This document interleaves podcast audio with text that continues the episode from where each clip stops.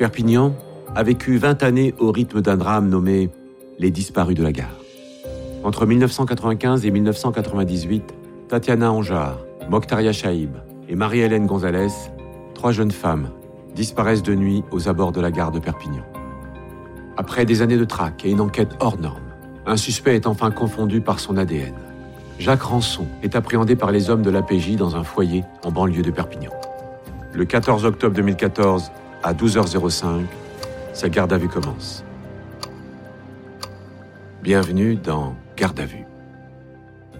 À découvrir le 17 juin sur toutes les plateformes de podcast.